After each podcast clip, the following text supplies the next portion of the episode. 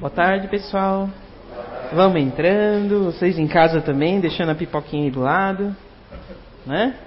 A gente começar mais uma edição do projeto Identidade Eterna. Quantos anos, Marcelo? Décimo segundo? Às vezes eu perco a conta, né? Não é que o Marcelo é mais velhinho na casa que nós aqui, né? Já é, o Marcelo é PHD. É. É. Esse, esse, ano, esse ano, quem não conhece o Marcelo vai conhecer, que a gente vai fazer uma coisa diferente também. Né? então, gente, boa tarde. É, Para quem não me conhece, meu nome é Rosimar. Eu vou dar primeiro o primeiro start aqui dos nossos encontros do projeto Identidade Eterna desse ano. Mas esse ano eu estou vendo aqui que é, presencialmente, eu acredito que também é, virtualmente, assistindo virtualmente, tem muita gente que está chegando agora, que não conhece, não sabe qual é a proposta desse projeto. Então, antes de eu dar o start aqui, eu quero falar primeiro quem trouxe esse projeto aqui para essa casa, como é que aconteceu, qual é o intuito, qual é o objetivo, né, da gente estar tá se encontrando num domingo de tarde, chovendo aqui em Blumenau, né, os heróis da resistência devem tanto quanto eu estão aqui, né, para aprender, para melhorar.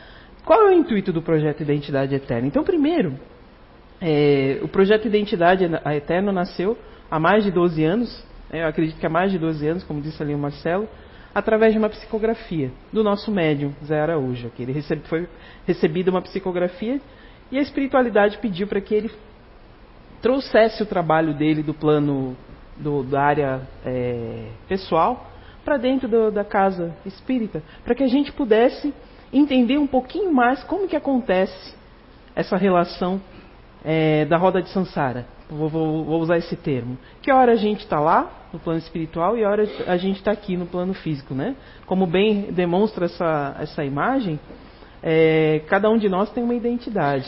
Embora a gente habite corpos diferentes, em diferentes etapas da nossa vida, mas a nossa identidade espiritual é sempre a mesma. Né? E os nossos registros ficam lá arquivados. Não, tá, não é de fácil acesso. A gente não, não, não crê em vocês que quando a gente desencarna, todo, a gente vai ter acesso aos nossos registros anteriores, que a gente não vai ter. Né? Vai ser gradativo. Até porque até chegar onde a gente chegou, na condição que a gente chegou, a gente já, já fez muita coisa que se a gente hoje tiver acesso, talvez a gente não consiga suportar. Porque, olha, a gente olha essas atrocidades que acontecem no mundo e a gente se fala, meu Deus, como é que pode tal pessoa fazer um negócio desse? Mas quem garante que um dia a gente também já não foi protagonista dessas barbáries, que hoje a gente acha um absurdo? Né? Então, é, o projeto Identidade Eterna vem resgatar não só os nossos registros anteriores, mas o que, que a gente faz com as informações para que a gente se melhore. Porque o que, que, é, que, é, qual é a proposta de melhoramento? Autoconhecimento. Se eu não me conheço, eu não consigo me melhorar. Até porque se eu não me conheço, eu não sei o que eu gosto, eu não sei o que, não, o que eu não gosto. E quando a gente traz a proposta de autoconhecimento, isso acaba reverberando no ambiente onde a gente vive. Porque quando você se conhece, é, você tem, aqui a gente vai dar acesso a algumas informações, algumas ferramentas, que vai ser fácil de identificar as pessoas que convivem com você também. Então a gente vai perceber que o comportamento do outro não é às vezes para agredir a gente. Porque às vezes a gente acha que o comportamento do outro é para agredir.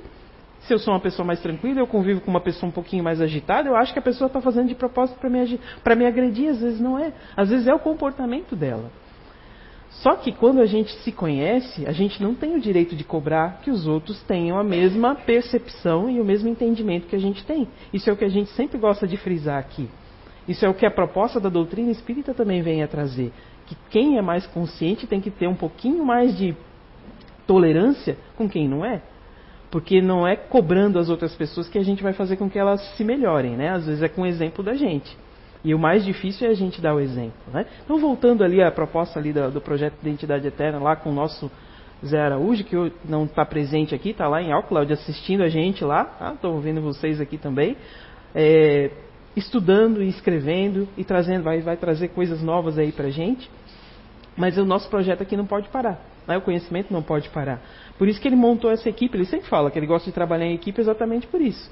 Porque cada vez que que, é, que eu subo aqui, ou que os meus colegas, que eu vou dividir o palco com os meus colegas esse ano, esse, nesse, nesses encontros, esses primeiros encontros, cada vez que a gente sobe aqui, a gente se prepara, a gente estuda, a gente vai atrás.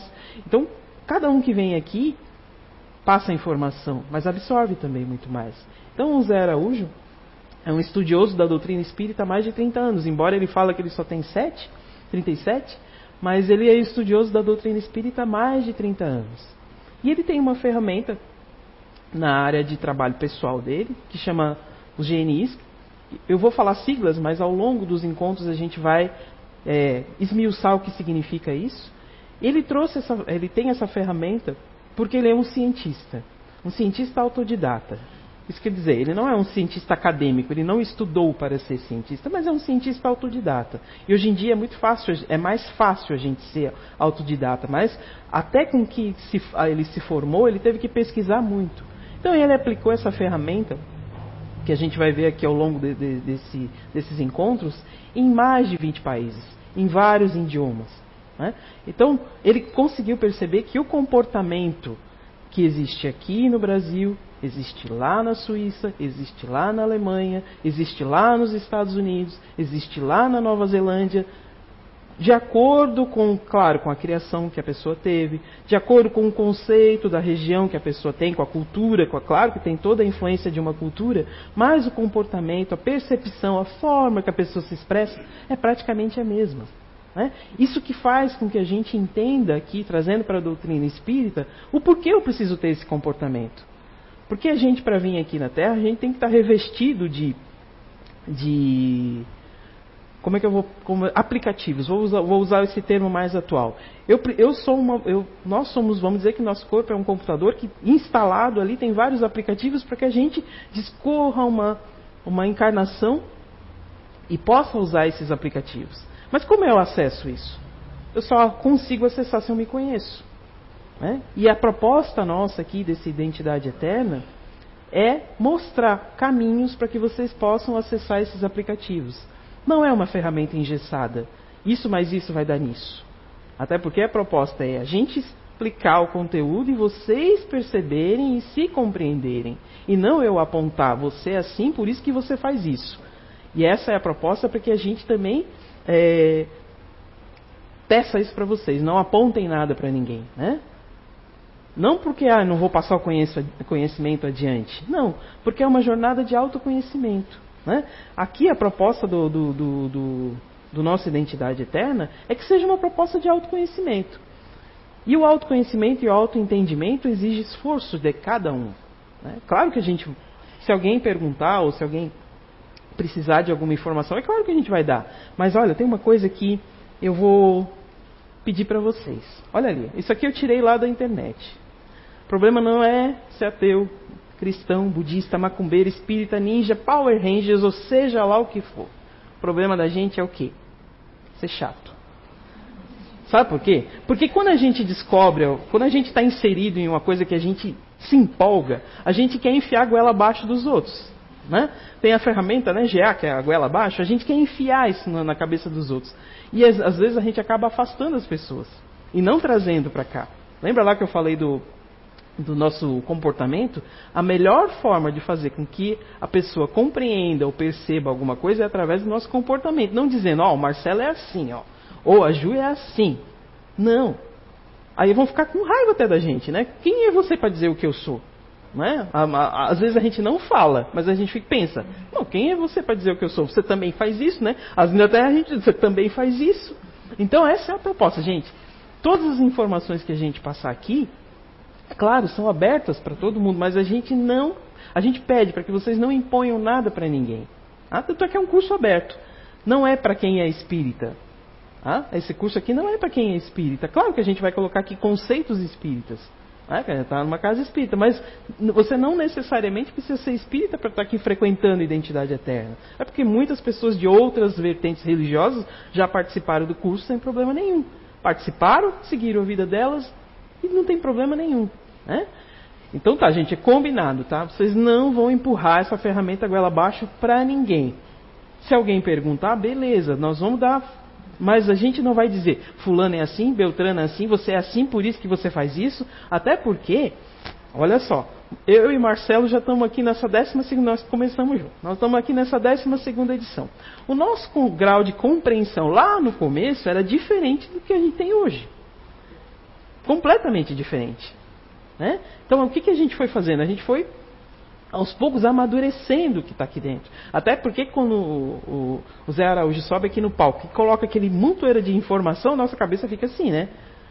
Você precisa processar, aos poucos processar, porque é tanta informação que, que a pessoa tem ali para colocar para a gente, que você aos poucos precisa processar, não é num, de uma hora para outra. Então, ao longo desses anos aqui, a compreensão que a gente tinha no, de, de, determinado assunto é completamente diferente hoje. Né? Vai amadurecendo. Então, essa é a proposta. Então, vamos lá. Como é que é o nosso mundo hoje? Né?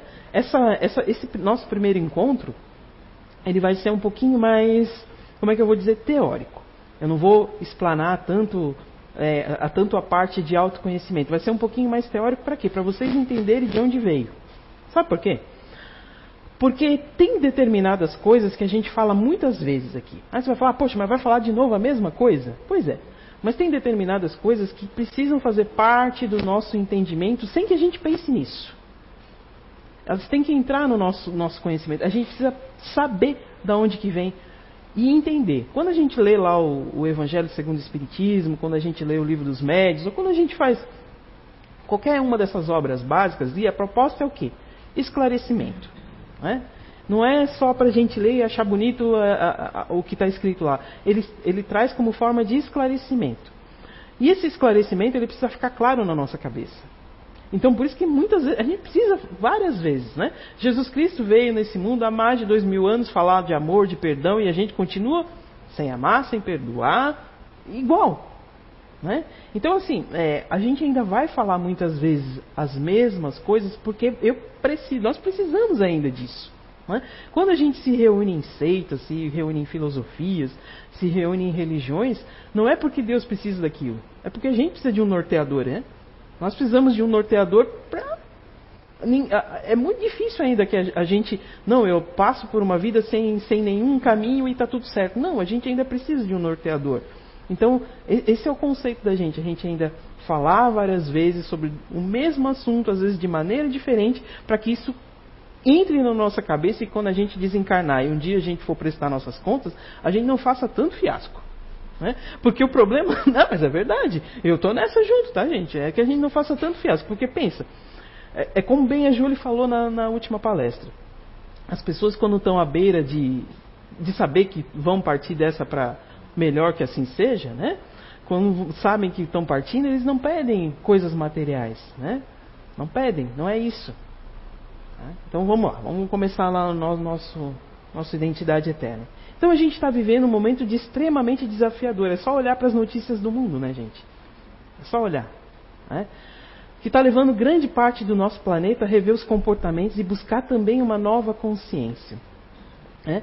O tempo é propício para a gente voltar o olhar em direção a uma nova realidade, onde a gente vai ter um encontro com o nosso verdadeiro ser, que a cada dia se prepara para a imortalidade. Fato esse. Vamos frisar nessa última, nessa última frase ali o nosso ser se prepara para a imortalidade. Tá.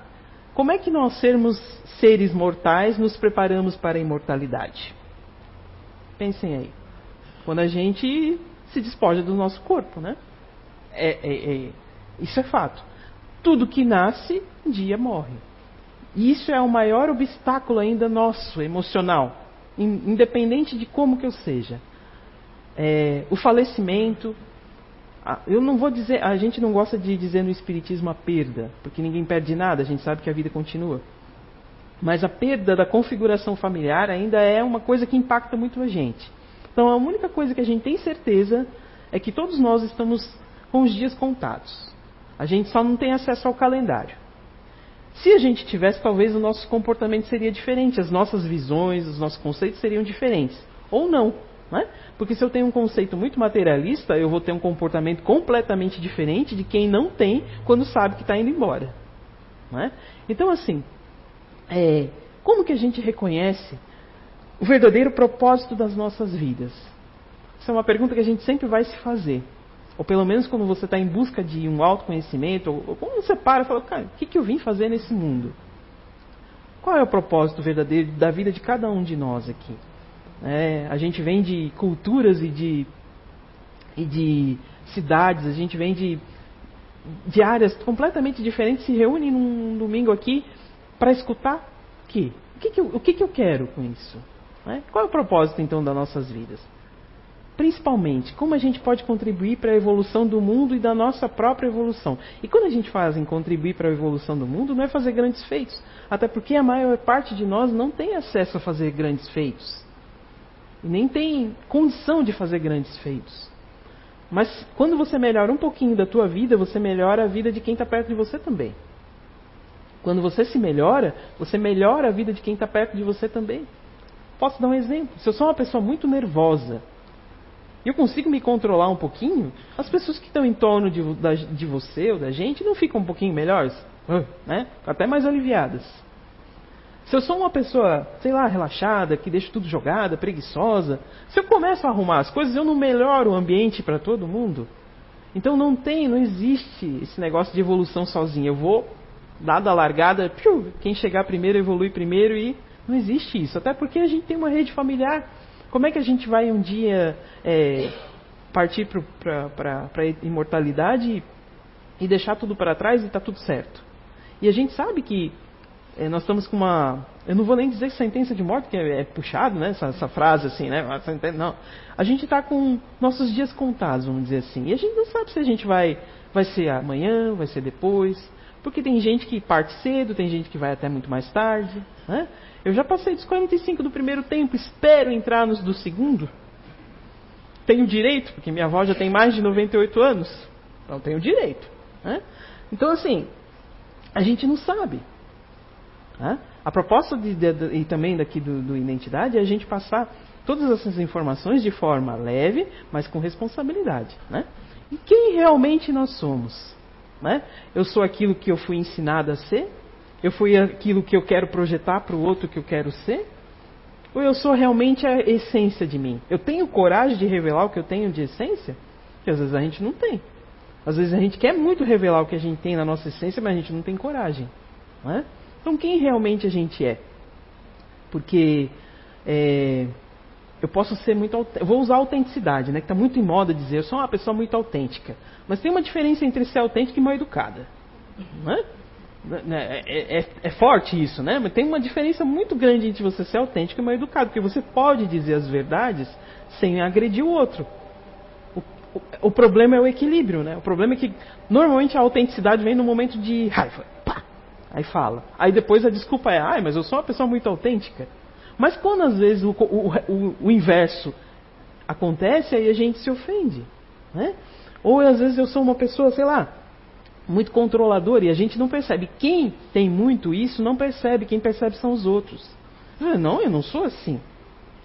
Porque às vezes a gente não se percebe. Quanto mais natural é o comportamento da pessoa, menos ela percebe. Ou às vezes eu sou uma pessoa muito controladora. Sabe, eu quero. Sabe aquela. Vou, vou usar, às vezes, termos que pode pass, é, passar como pejorativo, mas é para ficar de fácil entendimento. Né? Não, não vou usar palavras de baixo calão, claro que não. Mas vamos, vamos usar um, uns termos mais populares. Dizer que sou uma pessoa extremamente controladora, aquela pessoa, sabe, cachorro quando faz xixi nos dois postezinhos assim para dizer que é meu?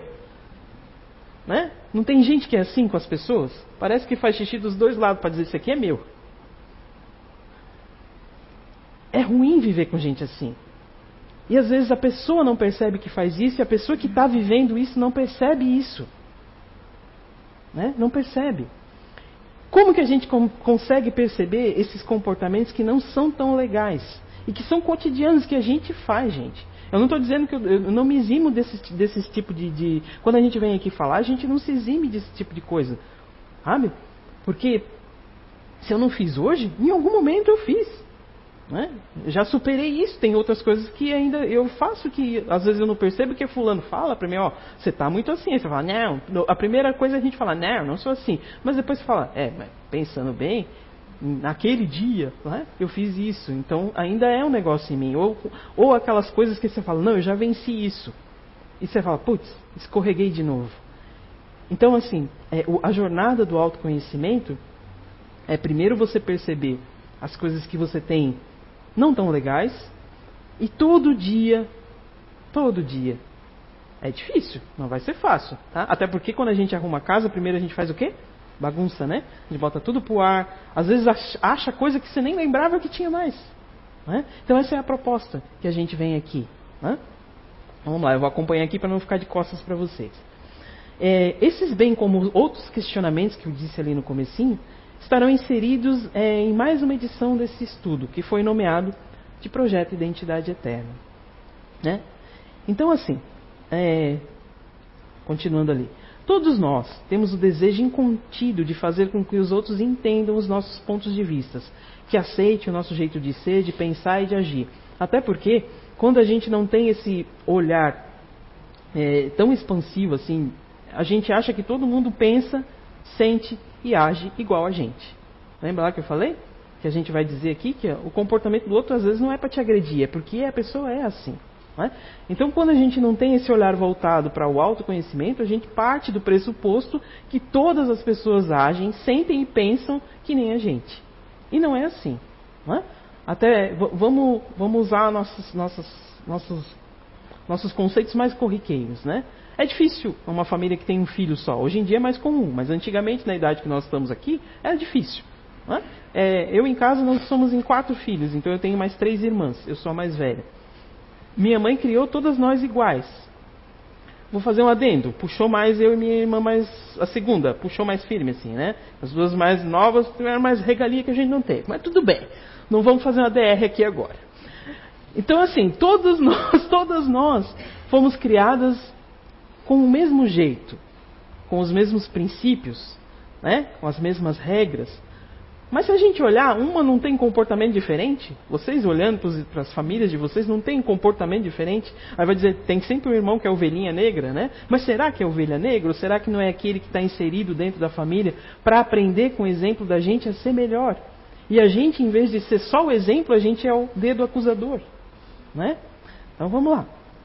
Então, como espíritos eternos, seguimos a nossa jornada evolutiva inseridos nesse mundo material com um universo de escolhas e possibilidades. Esse universo de escolhas e possibilidades muitas vezes está em, em parentes ali distrações, que a gente prefere olhar para as distrações.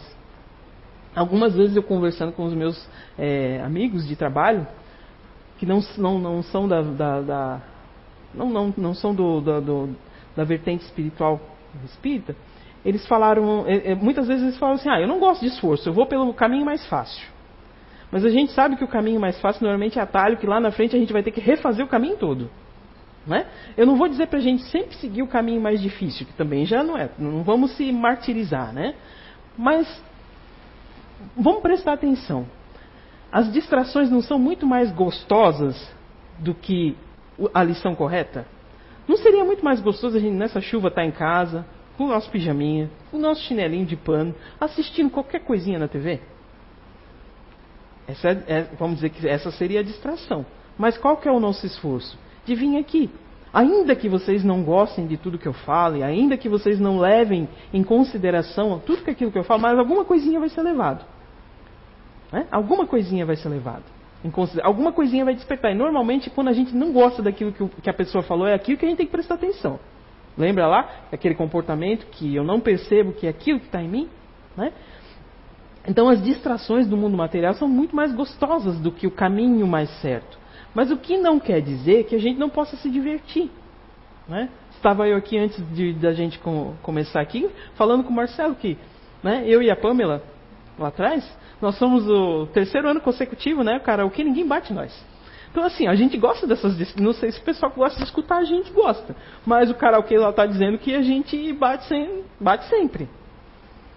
Aquela, escolhe aquelas músicas que grita bastante, que esse é o. Esse é o.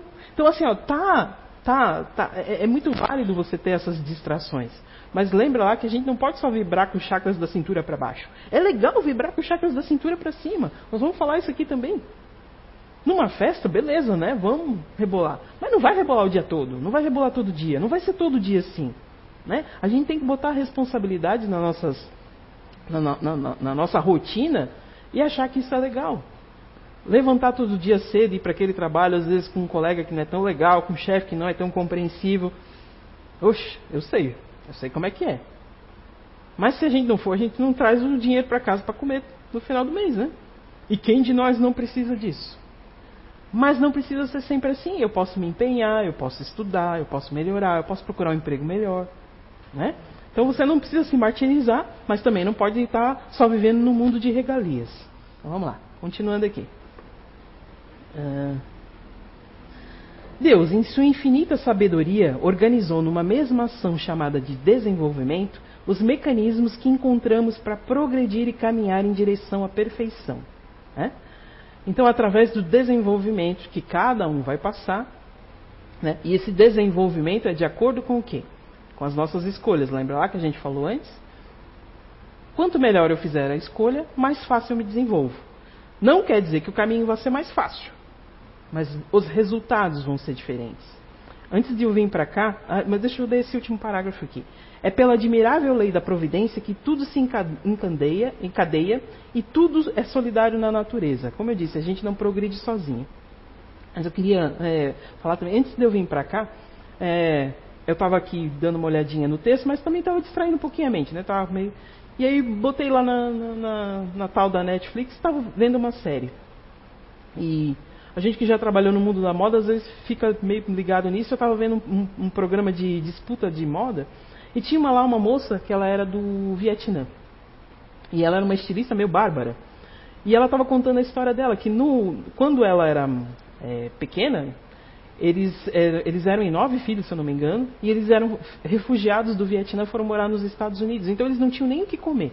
Ela disse que o banheiro dela era uma, um balde né? para você ver a situação precária que, ela, que eles viviam. Mas ela queria, como eles mudaram para os Estados Unidos, vindo de uma, de uma região extremamente pobre, embora estivesse em condição precária, ela, ela olhava com deslumbramento aquilo tudo né, dos Estados Unidos. E ela falou: um dia eu quero ser assim. E ela tinha muita habilidade manual e começou a fazer moldes e fazer roupas. E, meu, e a menina costurava muito bem. Só que aí ela entrou e, e ela conseguiu crescer. Tá? Ela começou a costurar, é, trabalhar praticamente como escrava aos 13 anos nessas é, indústrias de, de, moda, né? costurando para as grandes indústrias de moda que ganhavam uma micharia. E aos poucos ela, ela disse que ela não tinha dinheiro para estudar. Mas como tinha gente lá que fazia as coisas, ela começou a prestar atenção como é que fazia, meio autodidata. Assim como o nosso Zé Araújo aqui. Autodidata, então ela pegou o gancho daquilo, começou a costurar para as pessoas que eram da, da, da comunidade, o negócio cresceu, fim das contas a menina era uma empresária. E aí ela estava vivendo um antagonismo na cabeça dela, porque aí ela casou, tinha duas filhas, e ela falou assim: Eu vivo agora um antagonismo dentro de mim.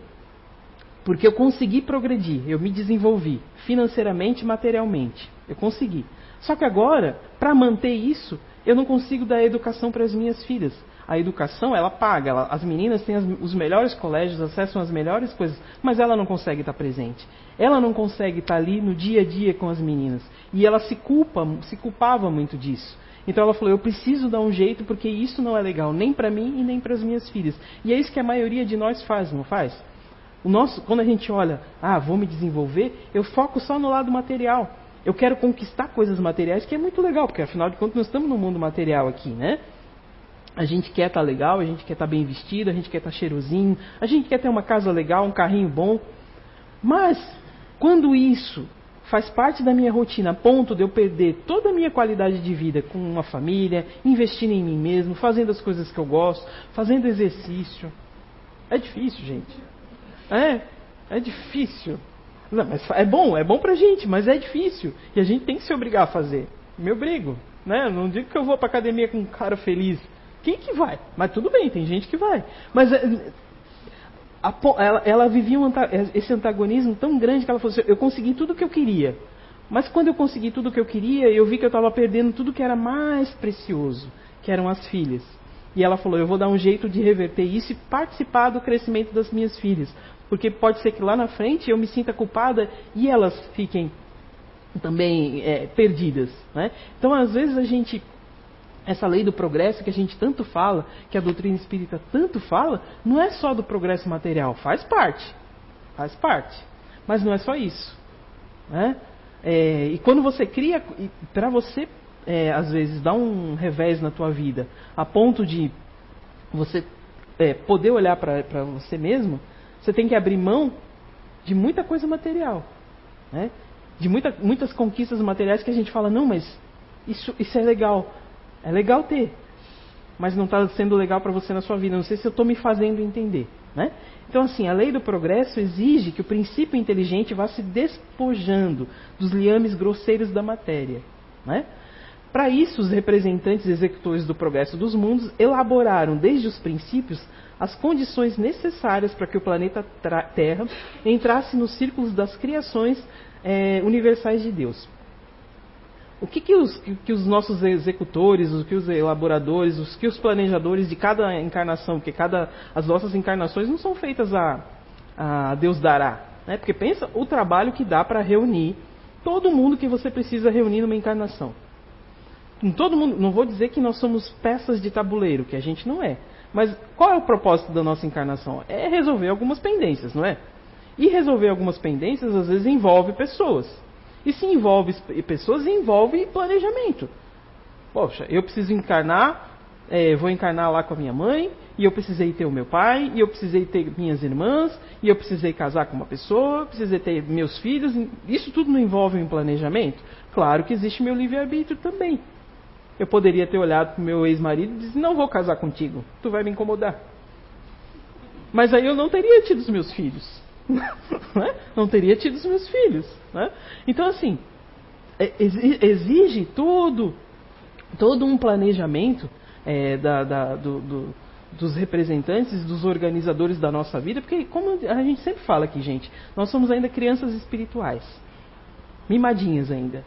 Quando eu ouvia isso, quando eu estava sentado, quando eu comecei na, na, a frequentar a doutrina espírita, quando eu ouvia isso, eu, isso me chocava. Eu falei, não, cara, mas eu entendo, eu sei, eu, eu li lá. Tá, mas não botava em prática. Ler uma coisa, botar em prática é outra. Né? Ser paciente quando a gente está em casa morando sozinho, oh, é fácil. Mora com dois, três para ver. Onde é que vai a paciência? Né? Eu sempre falo, vou sempre usar esse, esse exemplo aqui. A margarina com aquele comercial devia ser proibido aquilo. Que família é aquela? Não existe. Todo mundo acordando ser feliz, usando um banheiro só e todo mundo. Não existe isso, gente. A gente se compara com aquilo. A gente quer aquela família. A gente quer aquele modelo. Que todo mundo diz bom dia. Meu. Você acorda com bafo, cara. Você olha pro outro e já diz bom dia. O outro vai escovar o dente. Né? Minha netinha tem dois aninhos e a gente fala, vai escovar o dentinho, fofinha. Né? Então, é um mundo de fantasia que criam pra gente e a gente compra isso como se isso fosse o caminho da felicidade e não é. Né? E, e, e assim, ó, e a, a, nossa sociedade, quando a gente fala da nossa sociedade, a gente tem que entender que nós fazemos parte da sociedade, que às vezes é hipócrita. Vou dizer por quê. A gente, quando a gente às vezes fala, ah, vou ver um pouquinho de televisão para me distrair. A gente às vezes vai ver fofoca, né? Fofoca. Não, eu não sou fofoqueiro. Mas vou ver fofoca. Fulano casou com quem, Beltrano casou com não sei quem, não sei o quê o, o artista que está na moda. A gente às vezes não para para ficar olhando aquilo ali tudo. Mas uma passadinha de olho você dá. Né? Então, todo mundo aqui gosta de uma fofoquinha. Né? Não, não, não passa para frente, mas gosta de uma fofoquinha. Se não passa, mas gosta de saber. É, é assim, a, a, fofoca ela, é, ela, é, ela é tão sutil, tão sutil, que ela é mascarada de. Minha filha diz que ela não é fofoqueira, ela é bem informada. Ela usa esse termo. Usa esse termo. Ela sabe de coisas que eu que fico mais tempo em casa sei da vizinhança. E ela fala, meu, eu sou tão... Be... Mãe, como é que você não falou isso pra mim? Eu falei, mãe, eu nem tava sabendo. Mas fulano tá grávida. Eu falei, é mesmo? Então assim, ela, ela sabe, ela disse, eu não sou fofoqueira, mas eu sou bem informada. Então assim, às vezes a gente, quando olha pra, pra essas coisas, a gente volta esse olhar para essas pequenin, para essas pequeninas coisas e quer se comparar aquilo. A gente olha isso, pelo fulano é aquele modelo de vida. Como eu ia dizendo, a, nós meio, meio, que tinha me fugido, mas agora voltou. A nossa sociedade é hipócrita e nós às vezes nos colocamos nesse papel de hipócrita por quê? A gente olha determinado artista. A minha filha estava falando assim, mãe, olha só, é que ela me, me deixa atualizada dessas coisas. Ela disse, mãe, olha só, tem um shake lá nas Arábias, o que, que os shakes têm? Um harém, né? Não sabe nem o que faz com aquilo tudo, mas tem um harém. Né? E ela disse que tinha um, um sultão lá, um sheik, que ele tinha uma esposa só. E todo mundo estava malhando o, o, tal do sultão, porque a esposa dele era gordinha. E ela falou, mãe, olha o absurdo. Se o cara quis ter uma mulher só, e se a mulher é gordinha e ela tem o dinheiro que ela quer, e ela quer gordinha assim, se eu tivesse aquele dinheiro todo, eu também ia comer um monte de coisa e ia ser gordinha. Aí ela falou assim, aí eu falei, pois é, né, cara, olha só como a sociedade às vezes é hipócrita, né?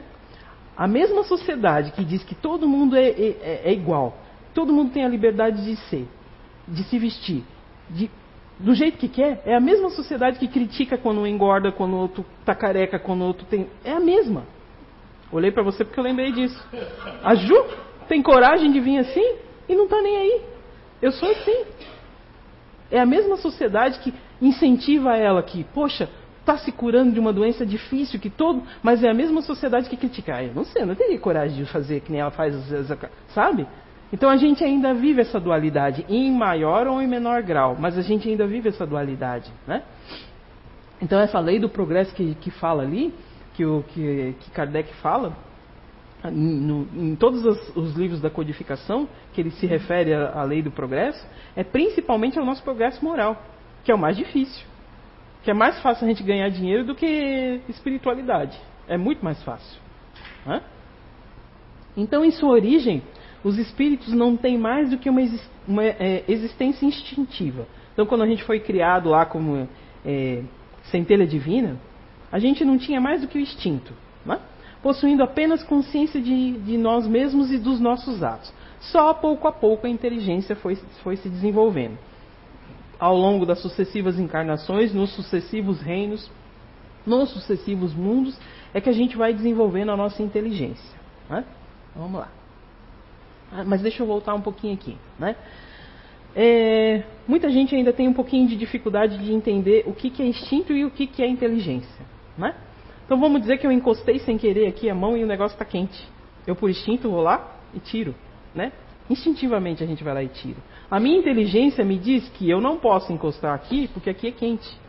Entenderam a diferença? Eu encosto e eu tiro. Independente que se eu sei que isso aqui está quente, mas de repente eu não, não tinha percepção que isso aqui estava quente. Eu encostei, eu sou uma pessoa inteligente que eu sei que eu não posso encostar em nada quente que vai me queimar. Mas eu, sem saber que isso aqui está quente, eu, então, são essas reações instintivas que fazem parte da gente desde que a gente foi criado e que vai nos acompanhando nas nossas sucessivas encarnações. Conforme a gente vai ficando mais inteligente com as encarnações, às vezes a gente vai dar, dar menos vazão ao nosso instinto. Mas esse menos vazão ao instinto que a gente fala às vezes é aquele instinto que não é tão legal, porque os legais devem continuar com a gente para sempre. Né? Então vamos lá, ou enquanto a gente estiver dentro de, de um orbe que ainda, que ainda forneça o instinto que a gente está aqui, né? Então, qual é o estado da alma na sua primeira encarnação? O que, que acontece quando a gente é criado lá é, nos reinos? Né? É, qual é o estado? Como é que a gente é criado? Né? A, a, pergunta que Kardec fez. Pergunta 190 que está lá no livro dos Espíritos.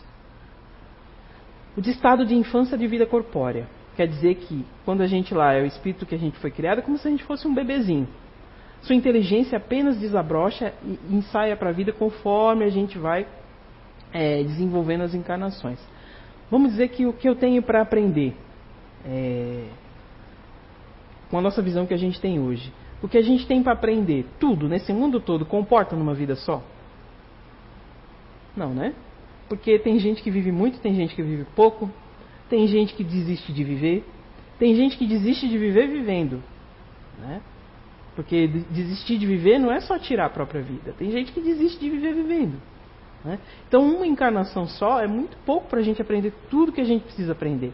E se a gente olhar para um céu estrelado, quando não tem luz nenhuma, olha quanta coisa a gente consegue ver no céu, né? Ali é o reflexo do passado, é o que dizem, né? O que dizem os estudiosos. Que o que a gente vê no céu é reflexo do passado, porque até que tudo tenha chegado a, aos nossos olhos, já, já de repente já está acontecendo outra coisa lá. Mas vamos só dizer que se a gente olhar num dia de de lua cheia, vamos dizer assim, um dia de lua cheia, num céu estrelado, onde num lugar no meio do mato, assim que não tem muita luz, quanta coisa a gente não vê no céu? Aquilo tudo está desabitado? Vamos dizer, vamos tudo que aquilo tudo lá não tem nada? Só nesse planeta aqui tem vida? Eu sempre gosto de falar nas palestras e às vezes a gente às vezes é repetitivo porque tem sempre gente nova escutando a gente. Quando a gente faz uma casa, o que, que a gente faz? Organiza da melhor maneira possível, né? Pega lá um engenheiro, pega lá um arquiteto. Se a gente né, não, não tem condição para isso, a gente mesmo tenta fazer um esboço de uma casa com a melhor distribuição possível para as nossas coisas. Como é que a gente vai achar que Deus, Criador, ser perfeito, ia fazer um mundo enorme, um monte de galáxia e botar vida só aqui na Terra? Não faz sentido isso. Né? Então, é, a gente ainda vai viver bastante, passar por muita coisa ainda nessa vida, e já passou. Né? Já passou por muita coisa até chegar no desenvolvimento que a gente está. Só que vamos dizer que hoje, a nossa versão hoje é a nossa melhor versão.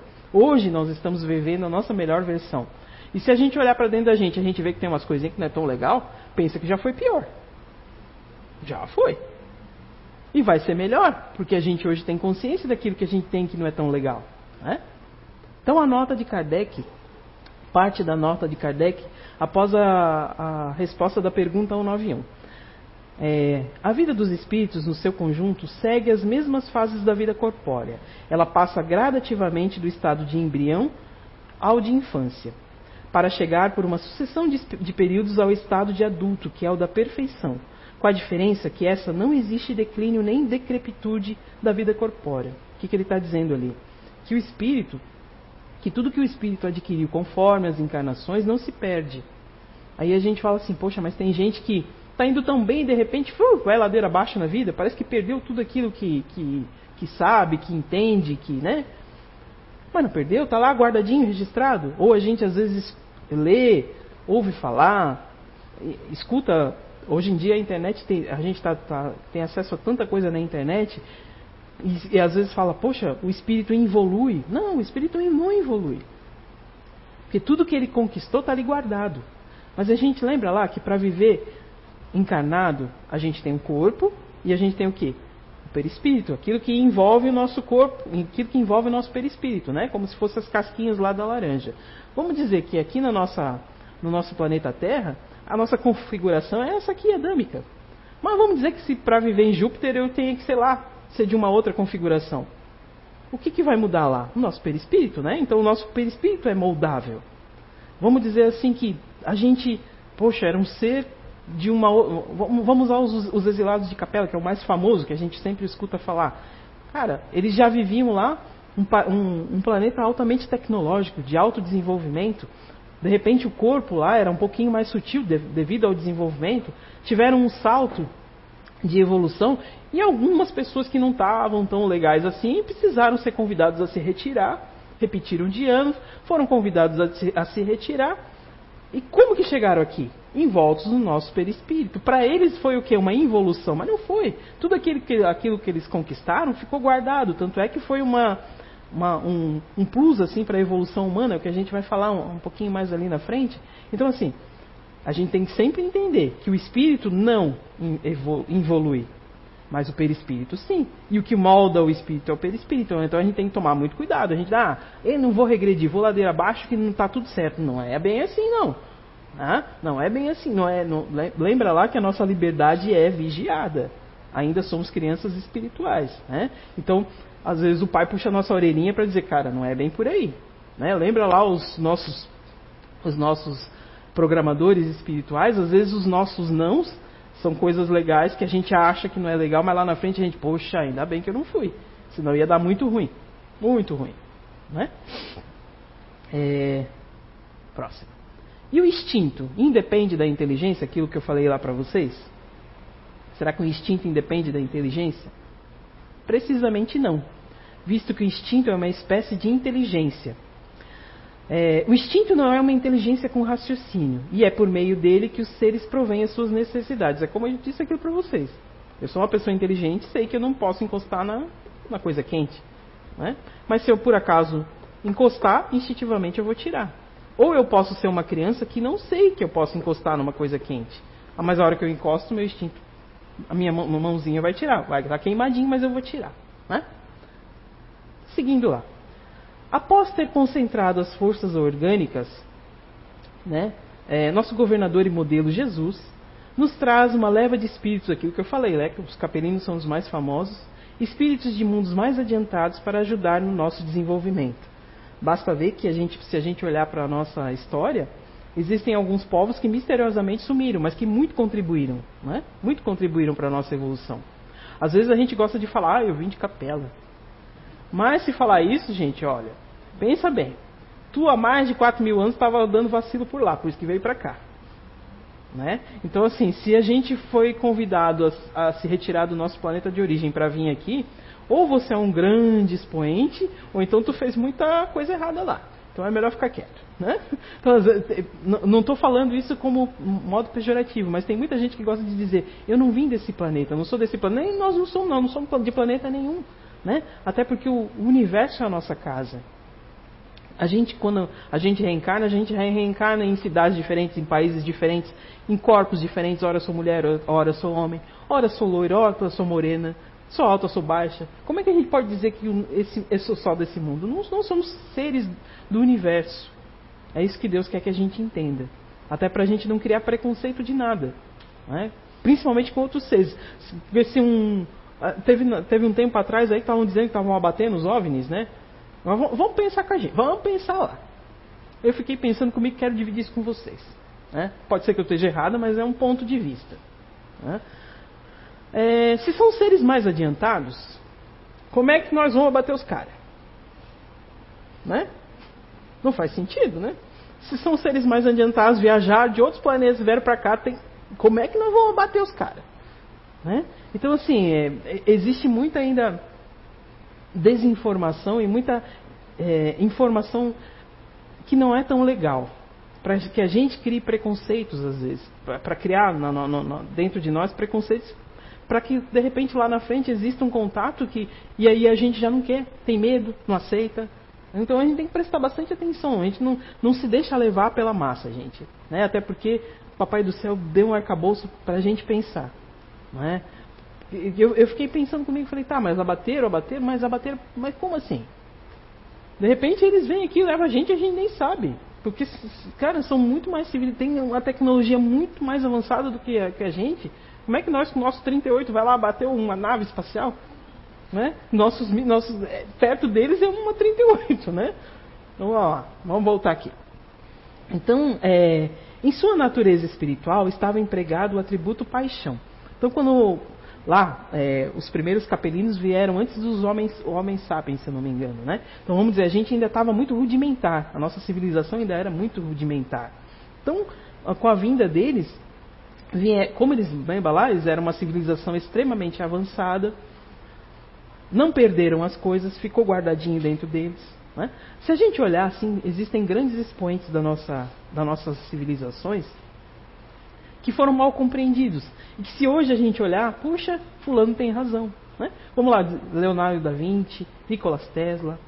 Olha quanta coisa usada desses caras que eles falavam lá na frente, lá, ou lá atrás. E a, e a grande maioria dizia que os caras é maluco. Vamos queimar ele. A gente resolveu tudo na fogueira, né? Bota os caras na fogueira. Não pensa que nem a gente. É? Hoje em dia a gente não bota na fogueira, a gente faz comentário. Não é? Mudou a forma da fogueira. Mudou a forma da fogueira. Né? Voltando aqui. Então, é, juntando-se ao instinto humano, que era o nosso nível inicial da inteligência, para o nosso é, desenvolvimento rumo à perfeição relativa do nosso planeta. Né? Então, eles vieram contribuir é, para que a gente evoluísse. Porque através do quê? Lembra lá que eu falei? Do exemplo. Se eu vejo um. Aquela coisa dos macaquinhos lá? Se um começa a lavar a batatinha lá na água salgada e começa a comer, todo mundo, ah, deve ser legal, todo mundo faz igual. Né? Então eles vieram contribuir com isso. Não desse jeito, né, gente? Mas é uma, uma forma alusiva de dizer. Então vamos lá, vou, vou olhar aqui para que fica mais fácil. As paixões indicam então um sinal de desenvolvimento? E desenvolvimento, sim, mas não de perfeição. Né? É, não quer dizer que eu, eu tenha é, as paixões significam desenvolvimento, mas não, não, de perfeição. São um sinal de atividade de consciência do eu, enquanto que na alma primitiva a inteligência e a vida estão apenas no estado de germe. Esse negócio de paixões ali, gente, quando a gente fala de paixão, a gente está dizendo de paixão de apaixonado, né? Não, não, nós não estamos falando disso. Se a gente olhar lá para a história é, da, da, nossa civilização, era muito comum na, na Igreja Católica, não estou falando mal, estou citando o fato histórico, é, a Igreja Católica falava que os sete pecados capitais, que eram as paixões, né? A luxúria, a inveja, a avareza, né? Então, quando a gente está falando de paixão, eu estou me referindo a isso. Mas não estou me referindo de forma pejorativa. É o que a gente vai estudar aqui. Né? É, é claro que aquilo que eu tenho de melhor pode se tornar pior se eu não souber usar. É o que a gente vai também aprender aqui, ou entender aqui. Né? É, e muito do que, do que a gente se faz aqui no projeto Identidade Eterna, claro que parte daqui, mas parte de vocês também. Por isso que muitas vezes não fica gravado lá. As pessoas falam, poxa, por que, que não fica lá? Porque muitas pessoas às vezes se sentem à vontade, quando a gente começar a explanar sobre as, as personalidades, sobre as bases, sobre como funciona o nosso comportamento, muitas pessoas se sentem à vontade de contar casos, de contar particularidades, às vezes de contar até às vezes intimidades. E é partilhado com quem está online assistindo a gente aqui, mas a gente não deixa gravado, até para preservar a identidade da pessoa. Tá? Por isso que muitas vezes vocês vão ver que alguns projetos de identidade eterna não ficam disponíveis, principalmente a segunda parte, não ficam disponibilizados. Então eu aconselho, né? Aconselho amiga, aconselho a, se puder vir presencialmente ou então estar é, assistindo é, online junto com a gente, né? Até uma explicação para vocês. Né? Então, a próxima pergunta que ele fez, a 907. Será substancialmente mal o princípio originário das paixões? Não. A paixão está no excesso, provocada pela vontade, pois o princípio foi dado é, é, ao homem para o bem, e as paixões podem levá-lo à grande a realização de grandes coisas. O abuso que se faz dela é que causa o mal. Vamos traduzir lá. Vamos dizer que a minha paixão seja. Vamos, vamos olhar. A gente às vezes vai lá a preguiça. Vamos falar preguiça. Eu gosto de ficar tranquila. Né?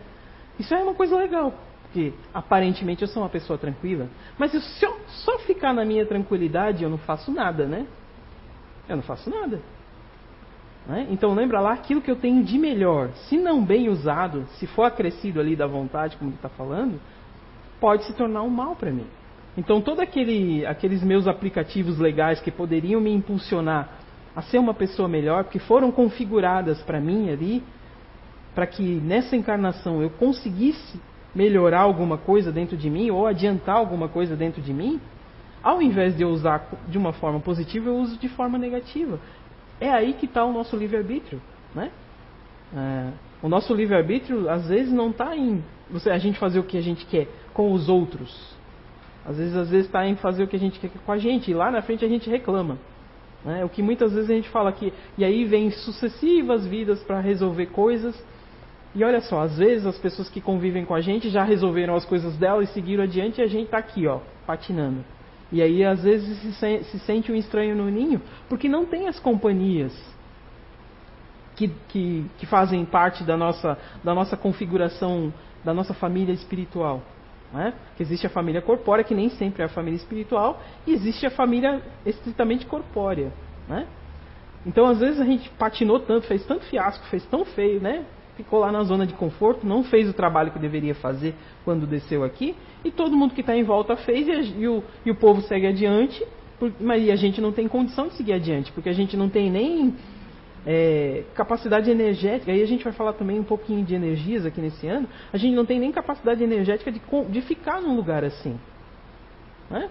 Pensa bem, nós aqui, a gente sabe que existem planetas muito mais adiantados. Né? Vamos lá, Saturno, Júpiter, onde moram os, os grandes músicos, a gente não tem capacidade de ficar lá. Não tem como. Não comporta. Não, é? não, não comporta eles podem vir aqui se baixarem um pouco a vibração. É como se de repente um, um, ser extremamente iluminado viesse para cá. Ele pode ficar aqui. Se ele baixar a vibração dele, ele baixa a vibração dele não para ele, ele baixa para a gente. Porque a gente não suporta a luz que ele emana. Não é porque ele precisa baixar. Não é, gente. Agora a gente fica pensando assim: Jesus, que é o nosso modelo de perfeição, que originalmente seria o governador do nosso planeta, mas pensa bem, ele há dois mil anos desceu aqui para dar o recado. Há dois mil anos ele está estacionado? Deu o recado dele e continuou sentado no trono dele, não evoluiu mais nada? Se o mundo é de evolução? Então, assim, vamos dizer que ele é um dos governadores da. Vamos, vamos, vamos dar um, um plus aí. Ele é um dos governadores da nossa, da nossa Via Láctea aqui, né? Nossa galáxia. Se ele veio aqui na Terra, imagine o quanto ele não precisa, na idade que ele viveu, né, na idade antes da idade média, na idade antiga, o quanto ele que ele não teve que baixar a vibração, não por ele, mas por nós, para estar tá num planeta como a gente. E aí a gente fala, tá, mas aí a gente foi lá e matou o cara. Mas aí vamos pensar de novo. Um cara que fazia os milagres que ele fez, transformava a água em vinho, tirava peixe do, do casaquinho dele lá curava cego, curava leprosos. Ia se deixar pregar sozinho lá? Ia deixar. Não, cara. Vamos pensar que se fosse a gente, a gente ia acabar com tudo, acabar com aquela palhaçada lá, vamos dar um lá e acabou com tudo. Mas ele se deixou levar para que a gente entendesse a lição, a, lição, a mensagem dele. Né? E a gente ainda não entende, a gente continua lá na Páscoa, não estou falando mal. Não estou falando mal. Mas eu, desde criança, eu me questionava. Tá, mas olha, o cara fez tanta coisa legal e a gente fica lá crucificando o cara e tudo aquilo que a gente fez de legal. Aqui não é assim eu falando, é que é um depoimento meu. Eu me achava. Eu ficava pensando, poxa, mas tanta coisa que ele fez bonito, vai lá crucificar o coitado. E aí não é coitado. Porque porque querem vender Jesus coitado, mas não é. Pense em tudo que o cara fez. De repente ele virou coitado. Não, mas vamos voltar aqui o negócio. Não vamos fugir do negócio. Tá? Vamos lá. Então, o princípio das paixões, sendo natural, é mal em si mesmo? Né? Quando a gente fala dos princípios da paixão, da paixão é mal em si mesmo? É, não. A paixão está no excesso provocada pela vontade. Pois o princípio foi dado para o homem para o bem, e as paixões podem conduzi-los a grandes coisas. De novo, o abuso a que se entrega é que causa, causa o mal. E a nota que ele faz ali após a, a pergunta 908, que é muito mais interessante, eu acho que a nota é às vezes mais interessante que, que a própria pergunta, né? Ele diz ali que as paixões são alavancas que decuplicam as forças do homem e ajudam a cumprir os desígnios da providência. Mas e se em vez de dirigir, o homem se deixa dirigir por elas, cai no excesso e a própria força que suas mãos poderia fazer o bem recai sobre ele e o esmaga. Todas as paixões tem seu princípio num sentimento, numa necessidade natural. O princípio das paixões, portanto, não é mal, visto que repousa sobre uma das condições providenciais da nossa existência. Então a gente vai, vai entender ali, a gente vai esmiuçar durante o ano o que, o que significa essas paixões e como que elas influenciam na gente e por que, que a gente precisa vir com essas paixões. Né? A, a ideia não é eu dizer assim, que você veio com essa paixão porque você precisa resolver isso. A ideia é que você entenda que você está inserido com essa paixão para que você faça uma autoanálise e perceba que dentro de você tem coisas para resolver. Porque a gente sempre quer saber o que a gente foi na vida passada. Eu não tenho muito interesse, não. Né? A gente sempre quer saber, até porque a gente né, quer ser um feito, coisa grandiosa, um rei, uma rainha. Mas se a gente olhar para a história da humanidade, a gente vai ver que os reis e rainhas não foram tão legais. Né? Era melhor ter sido a dama de companhia, sei lá, a camareira, a gente sempre quer remeter essa grandiosidade material. Porque hoje em dia ninguém apresenta uma pessoa como sendo, ah, o Marcelo é um cara legal, gente boa, parceirão aqui da CEIU, né? Precisa dele, ele está aqui, cuida da mãe dele, é um cara gente boa na, na, na, vida. A gente não apresenta a pessoa como assim. A gente fala assim, ah, o Marcelo professor, deu aula há tantos anos, fez não sei o que, estudou não sei aonde. A gente reverte as coisas materiais. Não que essas conquistas materiais não sejam boas, lembra? Até porque às vezes, por, pelo desenvolvimento das coisas materiais, a gente desenvolve muita coisa. Se a gente ressignificar, lembra lá a, a mocinha que eu falei, aquela costureira? Ela vai precisar ressignificar todas as conquistas materiais que ela fez para incorporar para crescimento dela. Porque senão, se de repente ela desencarnar agora, ela só conquistou coisa material. E a coisa material vai ficar aqui. E o que, que ela fez para ela? Né? Ela foi um grande expoente aqui, mas e daí? Quando chegar para o lado de lá, vai, vai levar o quê? Fez o quê? Vai voltar como? Até porque, para a gente voltar, vamos dizer que a gente vai precisar voltar. Não deu bom lá o negócio, não, o balancete não, não fechou legal, a gente vai precisar voltar. Em que condições voltaremos? Visto que as famílias hoje em dia são cada vez menores. Todo mundo quer ter cachorro. Shih Tzu virou os novos filhos. né? Viraram os novos filhos. Não estou criticando, até porque eu tenho um fixo em casa e tenho mais as minhas, minhas, minhas meninas lá. Né? É, no... Então as famílias estão cada vez mais reduzidas. As famílias mais numerosas estão em regiões não tão legais, materialmente.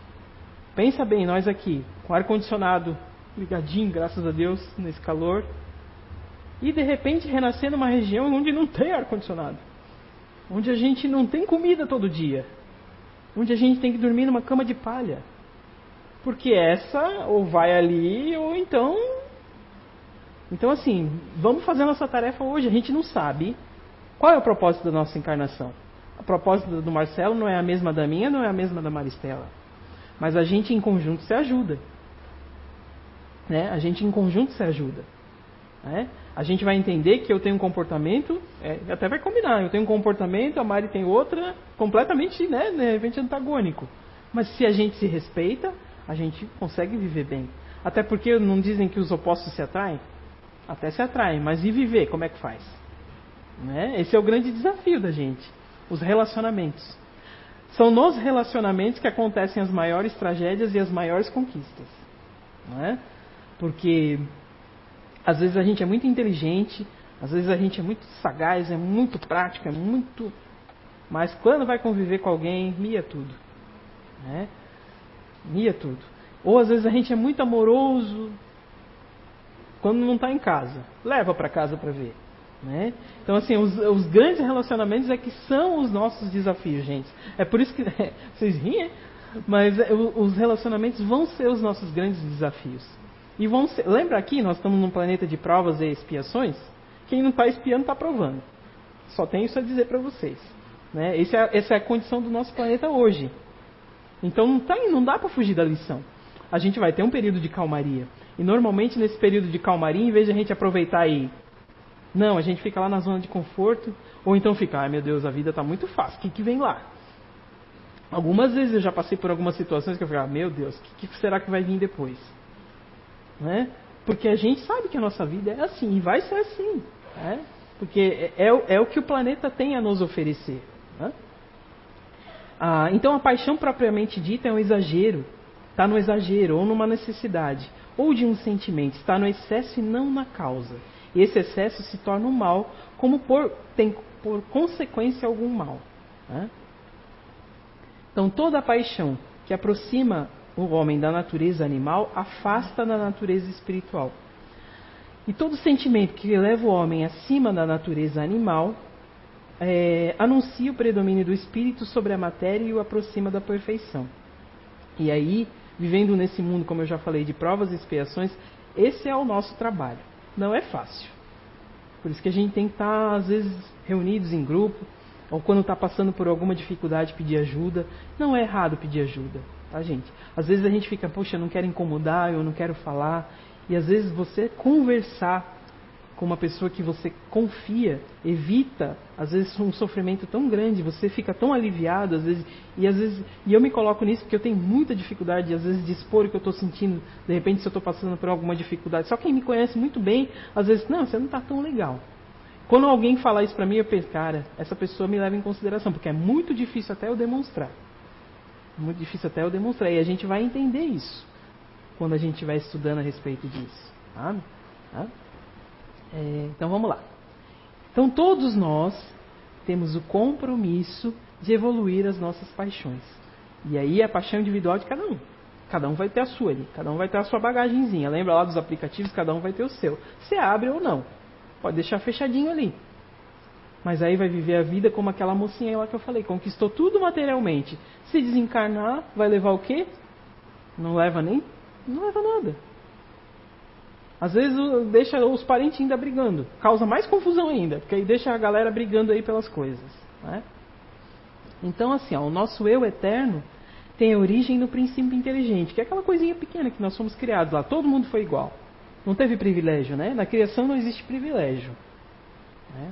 Às vezes é que a gente quer privilégio, mas não tem.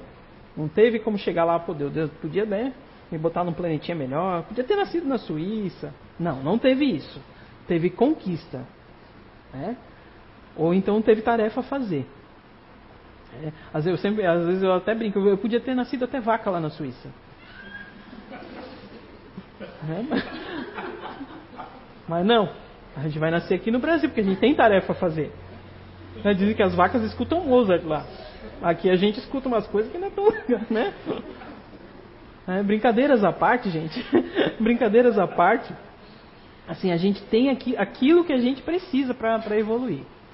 Não adianta, a, a, a, cruzinha não vai na porta errada, não. Às vezes a gente quer fazer assim, mas aí ela volta. E volta às vezes pior. Né? Então, vamos fazer a nossa parte. Né? Então, assim, é... voltando ali, o nosso eu eterno tem origem no princípio inteligente, se elabora em cada mundo, se individualiza pouco a pouco e se ensaia para a vida universal. Como eu disse para vocês, como eu falei, né? Nós não somos do planeta Terra, nós não somos só brasileiros, nós não somos só blumenauenses, até porque se eu olhar aqui, não tem só blumenauense aqui dentro dessa sala, né? Eu que vos falo aqui não sou blumenauense, né? Mas moro muitos anos aqui e adoro essa cidade, não trocaria, não, né? Não trocaria, se falar não trocaria, se um dia tiver que vai, vai e acabou, né? Mas no momento não tem intenção de trocar. Mas então a gente tem que entender que nós somos cidadãos, cidadãos do mundo, universais. Então não se apeguem a títulos. É importante tudo que a gente conquistar. Claro que é. Mas a gente não pode se apegar a título. Não pode se apegar a casa. Se a gente for olhar essas grandes tragédias da natureza aí, se a gente pegar ali o que aconteceu lá em São Paulo, eu estava olhando uns vídeos ali, simplesmente o negócio desabou, né? Pau, desabou. Vai dizer que foi interferência do homem? Sim, foi interferência do homem. Ou, ou mesmo o terremoto ali. O terremoto não foi interferência do homem.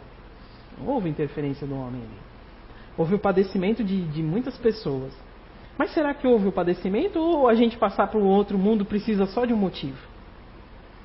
É, eu, eu, às vezes eu brinco lá em casa, a gente não pode muito levantar a mão que já puxam, né? Tem, tem, época, tem época que é melhor ficar com a mão baixa, né?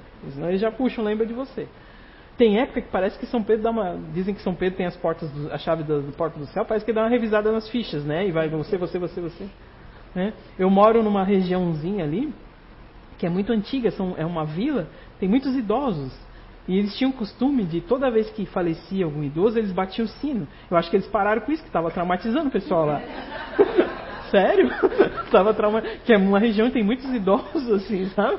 Eu percebi que, poxa, fulano foi, fulano não tocou o sino. Eu acho que eles pararam um pouquinho disso para não traumatizar. Sabe?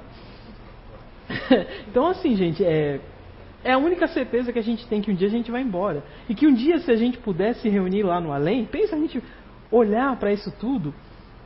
É, o Zé sempre fala, né? Eu não tenho essa visão, mas ele sempre fala que quando a gente se reúne aqui para um estudo, se reúne para uma palestra, existe uma arquibancada espiritual nos acompanhando. Porque pensa bem, se cada dizem, né? Porque para cada espírito encarnado existem sete espíritos desencarnados a plateia desencarnada é maior do que encarnada aqui neste momento. Né? Ou em todo lugar. Vai ser sempre maior. Então, não, a gente não vai ficar. Tem sempre alguém olhando a gente, sim. Sim. Não necessariamente está lá do seu lado assim olhando. Não, mas em algum momento, né? Mas em algum momento a gente que pensa, em algum momento vai passar a nossa vida, né? Se está tudo arquivado lá, em algum momento a gente vai ter acesso. E se em algum momento eu tiver acesso, que eu tenha acesso aos momentos não tão legais, mas que eu tenha acesso aos momentos legais também. Né? E ressignificar, tá, gente? Porque vai sempre acontecer altos e baixos na nossa vida, sempre. Mas se eu ressignifico a coisa, fica mais fácil. Se eu entendo que aquele sofrimento não foi para me agredir, foi para que eu crescesse. Porque eh, eu tinha. Eu tenho um, um, uns amigos que eles são muito unidos, assim, eles são, são, acho que são sete irmãos, se eu não me engano. São bem bastante. São sete irmãos, eles são do Paraná. São sete irmãos. E eles são muito unidos, é uma família muito unida. Mas é uma família muito. De... Eles eram muito dependentes do pai. Ninguém fazia nada sem o pai falar. Era benção, sabe aquela coisa? E de repente o pai desencarnou. E eu fiquei pensando, cara, agora ou a vaca vai pro brejo ou cada um vai, vai resolver o negócio. Teve uns que a vaca foi pro brejo, mas a maioria cresceu muito depois que o pai desencarnou. O pai estava errado? Não. Ele fazia o que ele sabia. Ele fazia o que era melhor. Ele fazia o que ele achava que era certo. Mas, de certa maneira, estava prejudicando os filhos. E quando ele foi retirado, ou quando deu o tempo dele, né, que ele foi embora, a família teve que rebolar e se reestruturar. E quantas vezes, as, quantas vezes a gente não vê casos assim, né? De casais que viveram, sei lá, 60 anos junto. De repente um vai embora e você fala, não, fulano vai embora logo depois. E a gente descobre, ah, não, casou depois. Né? Aí a gente vai naquela coisa, ninguém é de ninguém. Ninguém é de ninguém, mas não é oba-oba, né? Ninguém é de ninguém no sentido assim. Eu não. Quantas encarnações a gente já passou? Quantos pais a gente já teve? Quantos filhos a gente já teve? Quantos companheiros, quantas companheiras a gente já teve? Então dizer que é minha mãe, é o meu filho, nessa configuração. E na próxima? Né? Então, é, ele precisou ser. Ele, é, o pai precisou desencarnar para que os filhos crescessem. Todo mundo, cara, já tinha passado dos 40 também. Né? Então, algumas famílias a gente olha de fora e fala: nossa, são tão unidos, mas não são. É, é, é cria uma dependência tão grande que às vezes um precisa ser retirado para que o entorno cresça. Né? Às vezes a gente até brinca, né? Normalmente o que, que, o, o que o plano espiritual faz? Une, né? Une uma pessoa que não é tão legal com uma que é bem legal. Mais evoluidinha, né? Um menos evoluído com mais evoluído, porque o menos evoluído cresce e o mais evoluído passa pela prova de saber que está evoluído ou não. Então, se você não é o evoluído, você é o pereba, né? Da relação. é. minha, minha netinha que fala peleba. É peleba, avó. Então, assim, é uma brincadeira, mas é uma autorreflexão. Vamos pensar. É que dentro dessas configurações vão existir pessoas que são. Vai, vai, como lá falam, né, um mundo de provas e expiações. Porque existe um, um desnível energético muito grande entre, a, entre as pessoas, entre nós, né? Por isso que há, há tantos conflitos ainda. Então, de repente, se você não é o tão legal, se você não é o mais legal, você, você é aquele que precisa aprender. Mas todo mundo veio aprender, inclusive aquele que é mais legal. Porque como que eu posso ser melhor se eu não tenho a capacidade de entender que o outro não é tão legal assim. Que moral que eu tenho? Lembra lá que a gente vem aqui desenvolver a moral. E se a gente vem desenvolver a moral, a gente parte do pressuposto que eu tenho que ter paciência com aquele que não é tão. que não tem a capacidade de compreensão que eu tenho. Vamos usar essa, esse termo. Né? Que eu vou usar a minha netinha como exemplo. Cara, não sossega. Mexe aqui, mexe lá, mexe lá, mexe lá. Eu falo que parece um povo. Eu puxo aqui, ela puxa lá. É mais ou menos a gente é assim os, os nossos guias, os nossos planejadores falam, vai por aqui. Intui, né? Não faz nossa tarefa, intui. Vai por aqui, faz assim que é melhor. E a gente quer mexer ali porque ali é melhor. Ou quer ir por aqui que aqui tem um corpinho melhor. Ou vai por lá porque eu tenho interesse de. Em vez de ir pelo caminho certo. A gente se deixa. Lembra lá das distrações? A gente vai ainda muito pelas distrações. Né? E, e o que, que a gente vem apontar aqui para vocês e para a gente também, a cada ano que a gente faz aqui, é que o princípio inteligente sofre uma transformação conforme cada mundo que transita, em busca da sua identidade eterna. Então não se apeguem a essa forma física que a gente. Claro que a gente tem que se apegar, a gente tem que dar uma melhorada, né? Até porque esse é o aparelho que a gente vai usar durante muito tempo ainda, espero, né? Passados 45 do segundo tempo também. Né? É, esse é o aparelho que a gente vai usar durante um tempo aqui, então ele precisa estar tá legal.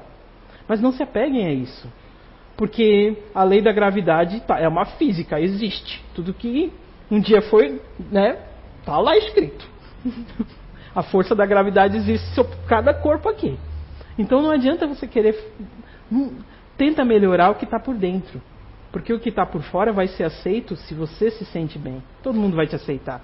Você pode ser como for. Se você está bem com você mesmo, todo mundo te aceita. Se você não está bem com você mesmo, você pode ser a pessoa mais linda fisicamente. Ninguém fica perto. Né? Olhando por esse lado material da coisa. Né? Então vamos lá. Quem sou eu? Essa é uma pergunta que provavelmente vocês já devem ter se feito. Se estão aqui ou se estão escutando a gente aí, em algum momento você já fez essa pergunta: quem sou eu? Quem verdadeiramente sou eu? Sou eu a mãe? Sou eu é, a companheira? Sou eu a profissional, quem sou eu? Você é uma compilação disso tudo. Lá no comecinho a gente mostrou aquela digital subindo com um monte de coisa. Nós somos a compilação de tudo que a gente já viveu, de bom ou de ruim. Claro que às vezes as coisas ruins impactam mais e ficam mais gravadas dentro da gente no nosso inconsciente, né? Isso às vezes fica mais impactado, mas a gente pode ter acesso às coisas boas também. Mas isso é, é treino, é exercício, né? E qual é o exercício? O autoconhecimento.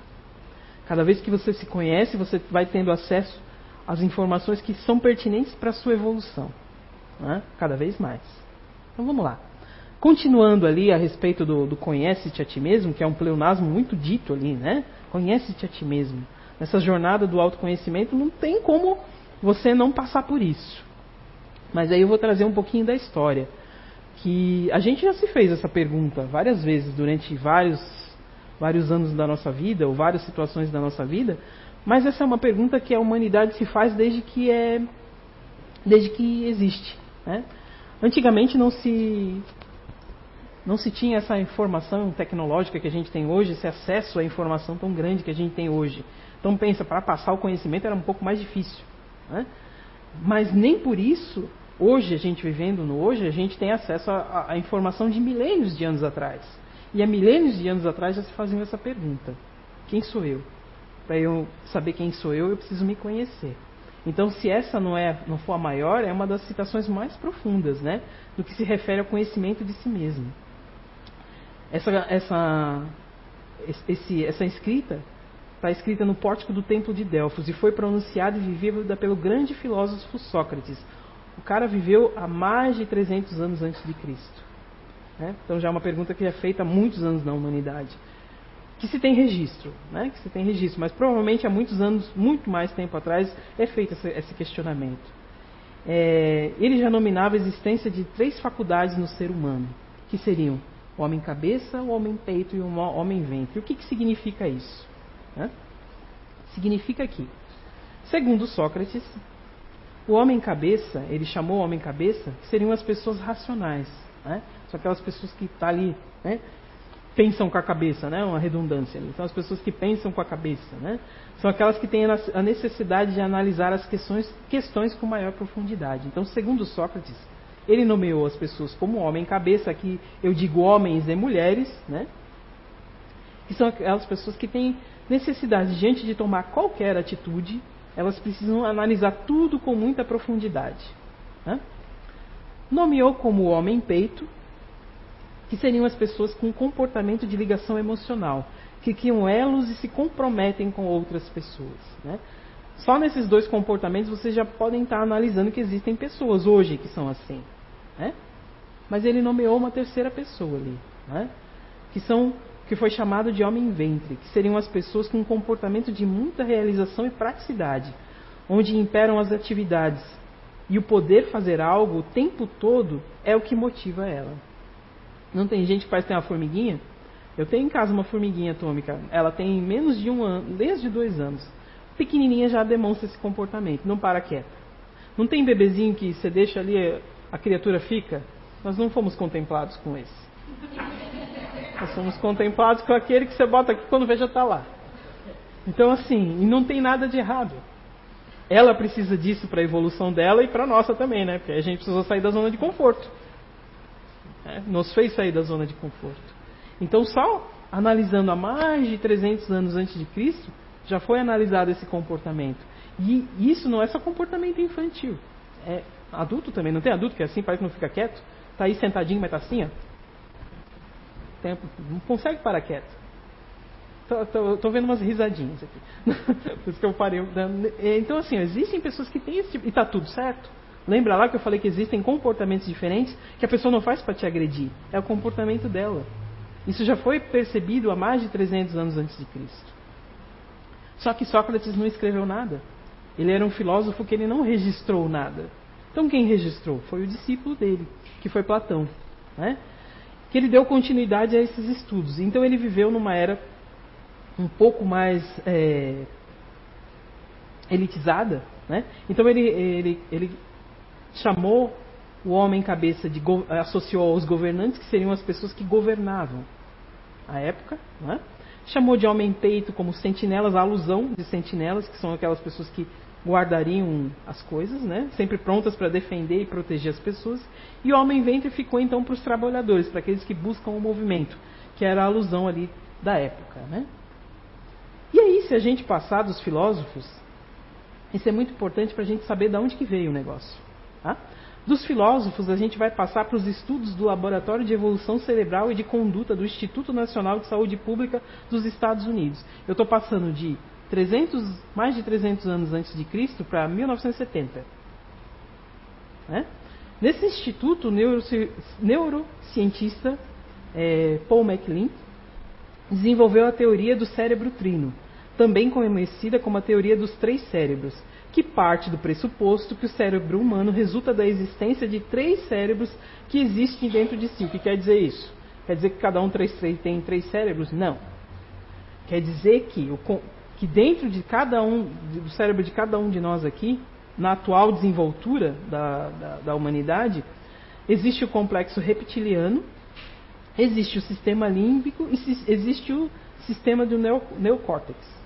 A ideia do cérebro triplo de Paul MacLean é baseada na ideia de que o cérebro humano existe em três sistemas cerebrais diferentes com suas próprias lógicas operacionais e que cada um deles tem aparecido sequencialmente de acordo com a nossa linha evolutiva, um sobre o outro. Né? A gente vai falar mais disso adiante para ficar mais claro. Ele acreditava que a nossa caixa, caixa craniana continha não um, mas os três encéfalos, sendo cada um deles o registro de um estágio diferente de nossa evolução. É, nomeou esse paradigma de encéfalo triúnico. Em seus estudos, chegou à conclusão de que os três encéfalos operam como computadores biológicos interconectados, cada um com a sua própria inteligência. Né? Então ele faz a alusão ali conforme o, os, os, filósofos lá da antiguidade. Né? O cérebro, ao longo da sua evolução, adquiriu três componentes que nas pesquisas e aí é o que eu quero chegar. Tudo isso para chegar nisso aqui. Ó. Né? O cérebro, ao longo da sua evolução, adquiriu três componentes que, nas pesquisas e nos estudos empíricos do nosso José Fernando Araújo, foram nomeados de núcleos da inteligência. E foram eles o núcleo ativo, o núcleo racional e o núcleo emocional. Aí a gente vai fazer alusão ali do núcleo ativo, lá como o, os, opera, os operadores, né? O núcleo racional como os governantes que pensam e o núcleo emocional como sentinelas. Isso a gente vai esmiuçar para vocês. Tá? Aqui só estou dando um esboço para falar que ele não tirou isso do nada. Olha quanta coisa já existiu antes que comprova que isso existe, que comprova de que é, todo esse estudo empírico que ele fez, mesmo não sendo acadêmico, tem comprovação acadêmica. Tem comprovação acadêmica dos filósofos, tem comprovação acadêmica de neurocirurgiões. Né? Então não veio do nada, não saiu do nada, não saiu da cabeça dele, não. E ele não vai dizer, ó, oh, você é assim. Não, a gente mesmo vai se comprovar que é assim. Ou a gente mesmo vai perceber que os nossos colegas, nossos parentes, nossos relacionamentos são desses, desses, desses comportamentos. Né? Mas isso a gente vai, ao longo dos nossos encontros, a gente vai esmiuçar mais. É, a nossa ideia agora era trazer é, em primeira, na, nesse primeiro encontro a história do negócio. Muita gente não gosta, quer pular logo para essa parte. Mas se a gente não sabe de onde veio, não fica embasado. Porque se alguém um dia perguntar para vocês, tá, vocês estão estudando o quê? Veio da onde? Saiu do quê? Quem falou que é assim? E você, não, pera, não, foi o cara lá que disse, não, foi ela que falou. Não, né? Tem que ter, tem que ter um embasamento. Né? Essa é uma pergunta que, que o Zé Araújo adora fazer, né? Não, é, é, muito difícil alguma, algum, algum encontro nosso que ele não faça. Mas sempre tem gente nova. E sempre a gente é bom, a gente tem isso na ponta da língua, né? Que é a pergunta 4.6 do livro dos Espíritos. A alma tem no corpo uma sede determinada e circunscrita, ela está guardadinha em algum canto? Né? A resposta dos Espíritos, a gente voltando ali a Allan Kardec, não. Porém, nos gênios e em todos que pensam muito, ela reside mais particularmente na cabeça ao passo que ocupa principalmente o coração naqueles que muito sentem e cujas ações têm por objetivo a humanidade. Olha a relação, né? Como ah, todos os conhecimentos eles são fragmentados e sim interconectados fazem muito sentido. Ninguém tem a verdade absoluta, mas se a gente pegar cada fragmento de conhecimento e juntar, não faz uma correlação, não faz, não, não faz um link? Aqui, no livro dos Espíritos. Aí, mas aí está faltando uma, né? Aí ele continua lá. E o que pensar daqueles que situam a alma num centro vital? Né? Quer dizer que o espírito que ali habita, quer dizer que o espírito habita, dá preferência a essa parte do organismo, uma vez que é para lá que convergem todas as suas sensações. Né? Então, olha só, a gente foi mais de 300 anos antes de Cristo, a gente foi a 1970 e a gente foi a 1830 e bolinha, né, que foi compilado aqui o livro dos Espíritos. Então, tudo tem, tudo tem relação. Né? Esqueci de botar ali para vocês. Tudo tem relação. Então, nada está aleatório. E a gente vem agora, 2000 e pouquinho, que foi quando o Zé Araújo compilou todo, essa, todo esse conhecimento e está trazendo da área profissional dele para a área espírita, já que ele também é um estudioso da, da, da doutrina espírita há mais de 30 anos, embora ele diga que tem 37. Né? Começou bem novinho. Então vamos lá. As paixões apontadas na filosofia. Tendência implantada na natureza humana, mas suscetível de ser educada. Aristóteles, que era discípulo de Platão, da escola de Sócrates, já dizia isso também. Né? Então já se, já se tinha essa visão de que é uma coisa boa, que foi implantada para a gente mas que precisa ser educada. Lembra lá que eu falei? Aquilo que eu tenho de melhor, se não bem colocado, pode me levar a situações bem difíceis. Mas se eu educar, vai me levar a grandes feitiços, até porque vai estar comigo, então é melhor educar. Não tem como não, pular de paixão. Eu não quero mais essa, eu vou trocar por outra. Abre a gaveta e. Não, não tem, só na próxima encarnação. E lembra lá como é que pode ser a próxima?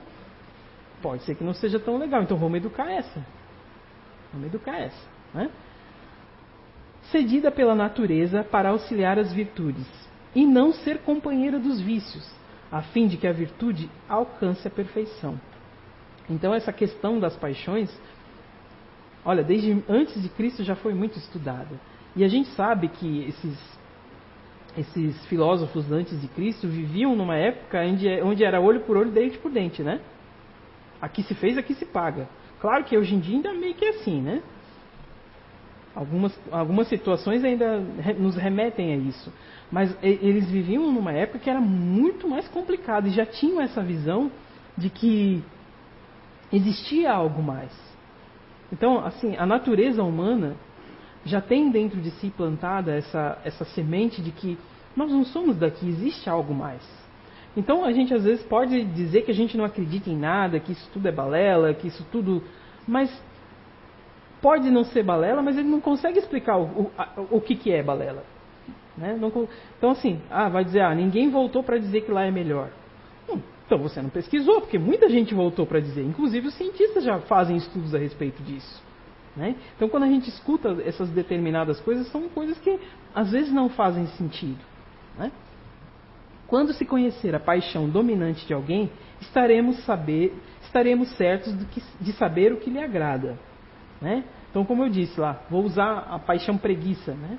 que a gente vai usar um outro termo aqui, vai converter em outro tema, porque parece que preguiça é uma coisa pejorativa quando fala pejorativa. E a gente vai. Lembra que aqui está dizendo que é para eu me melhorar. Então não pode ser pejorativo. Vamos usar essa, essa, esse termo ali do, do preguiça, calmaria.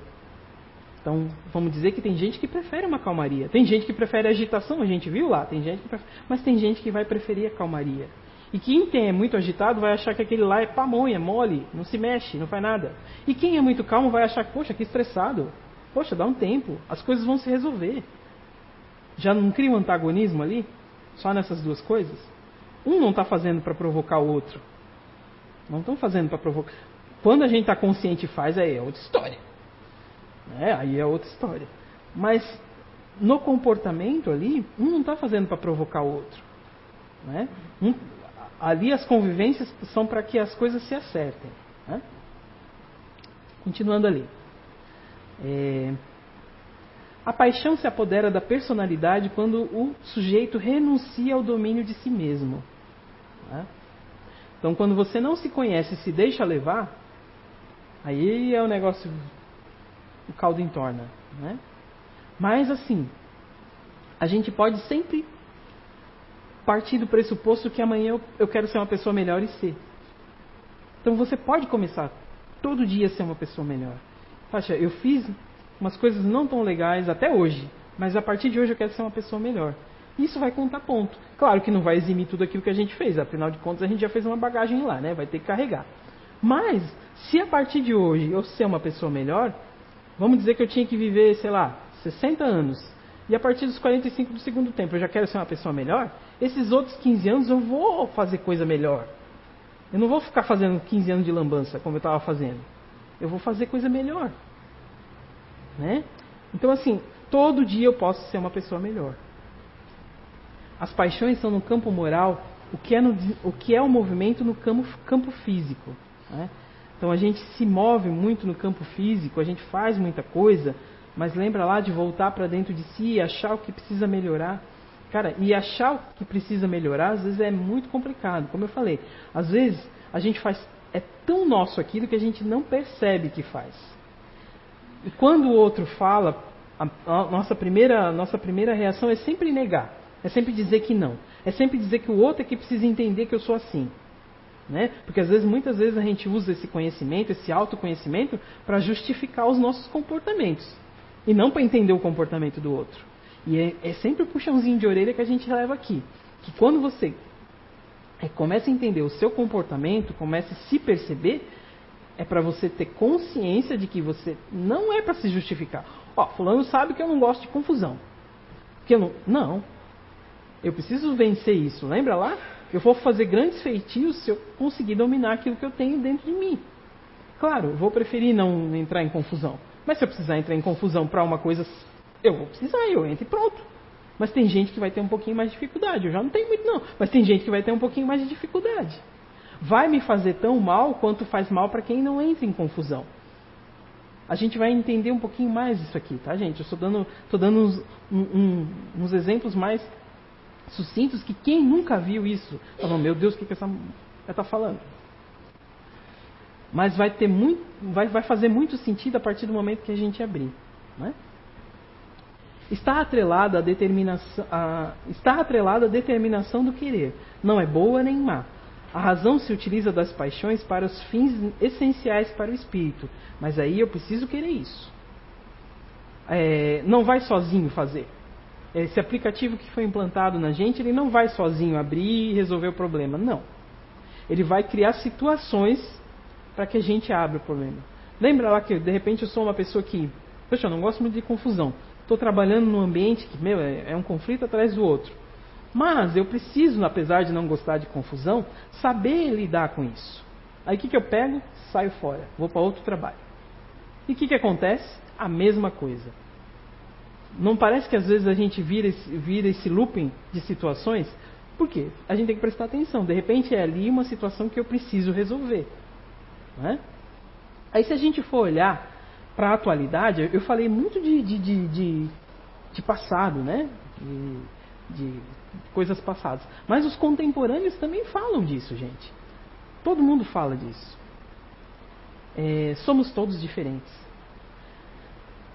Um, um, cara que foi considerado um dos grandes gênios do mundo, só movia a cabeça, a boca, né? Só movia a boca. Teve uma doença degenerativa. É. Dos olhos, né? No computador, né? Pois é. Inclusive foi ele que desenvolveu esse tipo de tecnologia, né? O Stephen Hawking, né? Já ouviram falar dele? Tem até um filme já na, na, na plataforma lá que fala da vida dele.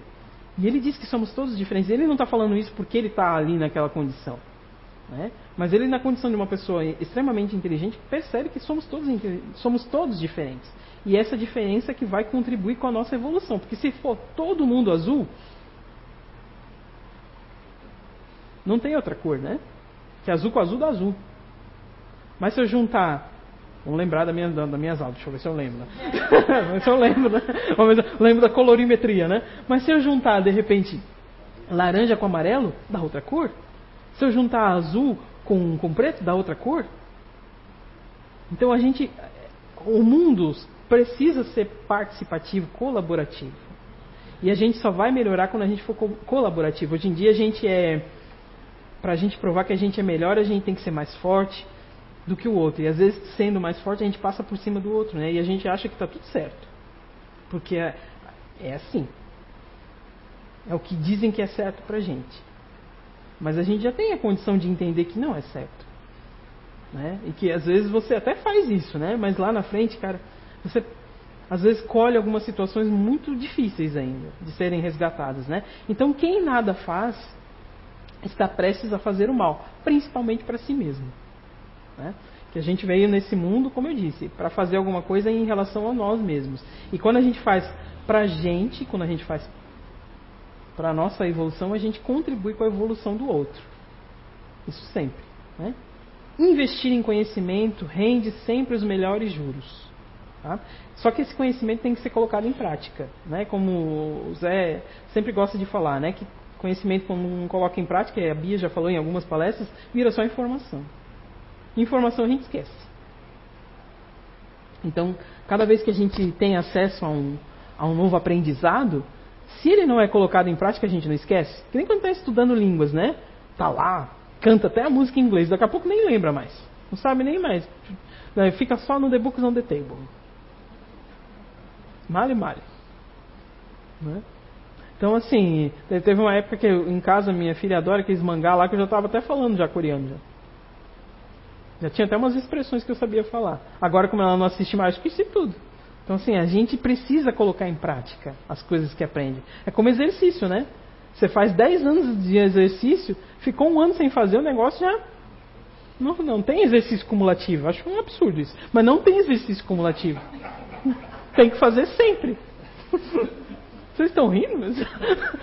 Não, não, não existe. Tem que fazer todo dia. Tá aí, né? Eu tô dando um spoiler daquilo que eu falo. Ai, meu Deus, tem que amanhã tem academia. Tá chovendo. Investir em conhecimento rende sempre os melhores juros, não é verdade? Então, ficar orgulhoso com o conhecimento é ficar cego com a própria luz. Então, gente, não é porque a gente está aqui, não é porque a gente está tendo a oportunidade de um conhecimento, não é porque a gente está tendo acesso a um conhecimento que a gente vai fechar isso, não vai dizer para ninguém, ou vai, ou vai usar isso numa roda de conversa para falar que sabe mais. Né? Às vezes a gente até gosta de. Né? Não é assim. O simples é sempre o mais. o melhor. O melhor caminho é sempre a simplicidade, né? sempre. E a autenticidade. Quando eu digo autenticidade, não é falar o que pensa, é ser o que você é. Essa é a verdadeira autenticidade. Né? É você ser o que você é.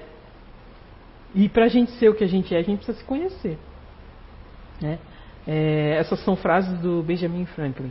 Então, nessa, nesse, nesse nosso primeiro encontro, gente, eu quis passar essa história, passar o que, que o nosso Zé Fernando é, nosso Zé Araújo é. Ele é o fundador dessa casa, ele é médium, né? Tá lá nos estudos dele. É, ele não gosta de dizer que ele é médium, quando ele está na área profissional, ele não, nem revela isso. Né? até para não misturar as coisas. Né? Tanto é que a gente tem lá, é, eu vou dividir o palco aqui com alguns colegas que são da área profissional dele, né? inclusive eu faço parte da, da, da área profissional dele, mas como a gente está lá e a gente aplica o conhecimento lá, a gente tem a oportunidade de aplicar o conhecimento aqui com o conhecimento espírita, que abre todo, tem toda uma amplitude. Que lá, na vida profissional, a gente não pode falar, porque lá eu estou falando para todos os públicos. Aqui eu estou falando para um público que quer ter esse conhecimento, mas com uma amplitude maior.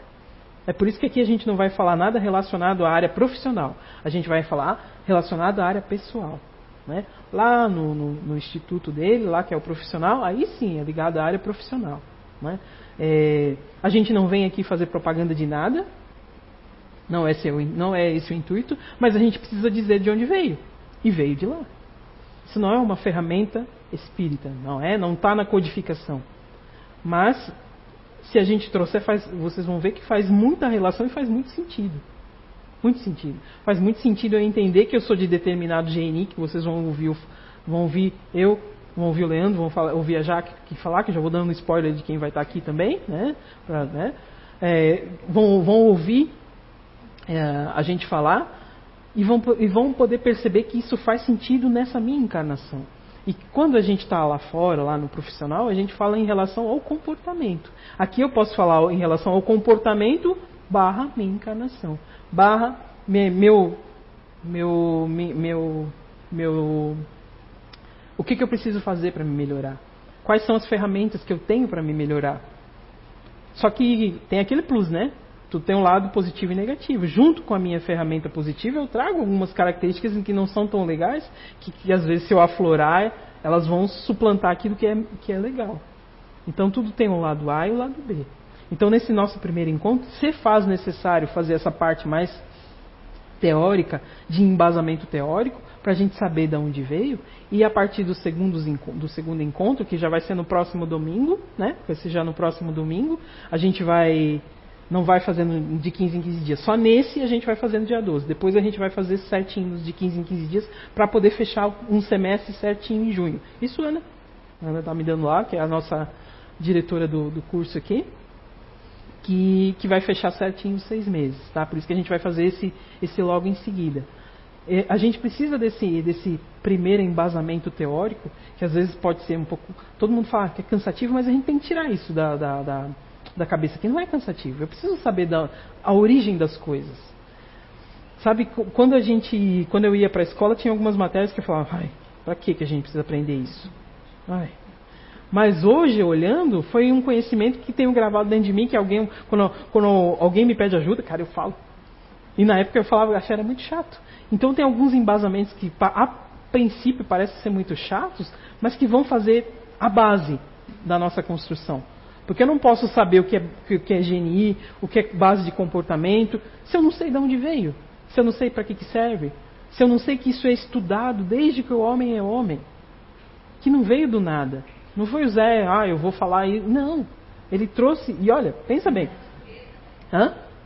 Está na natureza, exatamente. A Bia está lá cantando a bola ali para mim, está na natureza. Até porque, gente, quando a gente estiver aqui, eu vou, já vou dar um spoiler para vocês a gente tem muito essa colaboração. Todos que estão aqui hoje como é, voluntários da casa, é, e até alguns é, frequentadores, né, alguns frequentadores da primeira fila, já tem o um embasamento de, de repente, contribuir, vocês também. Até porque é um, esse projeto parte do princípio de que muito se contribui de lá para cá. Claro que eu vou dar todo o conhecimento teórico, mas a troca de experiência que a gente tem com, as com os depoimentos enriquece muito.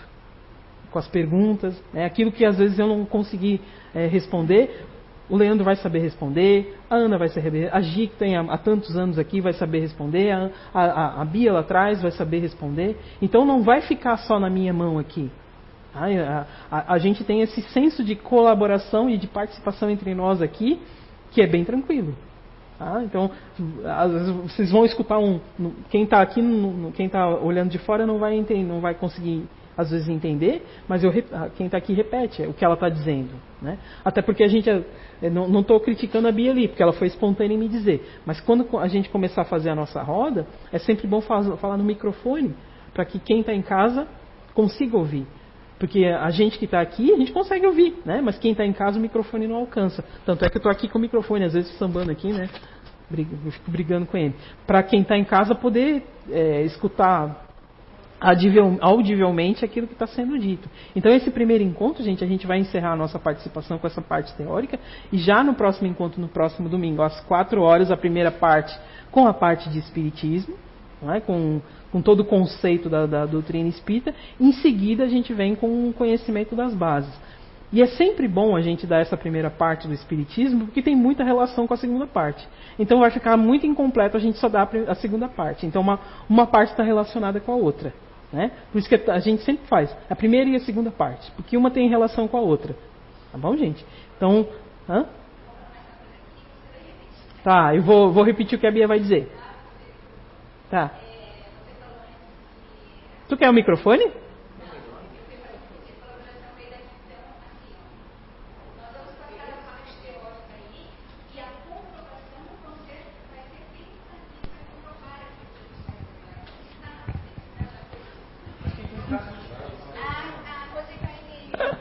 Ah, tá bom. Então vamos lá. A Bia estava dizendo lá que nós vamos passar a parte teórica aqui e já levou uma bronca do Dudu.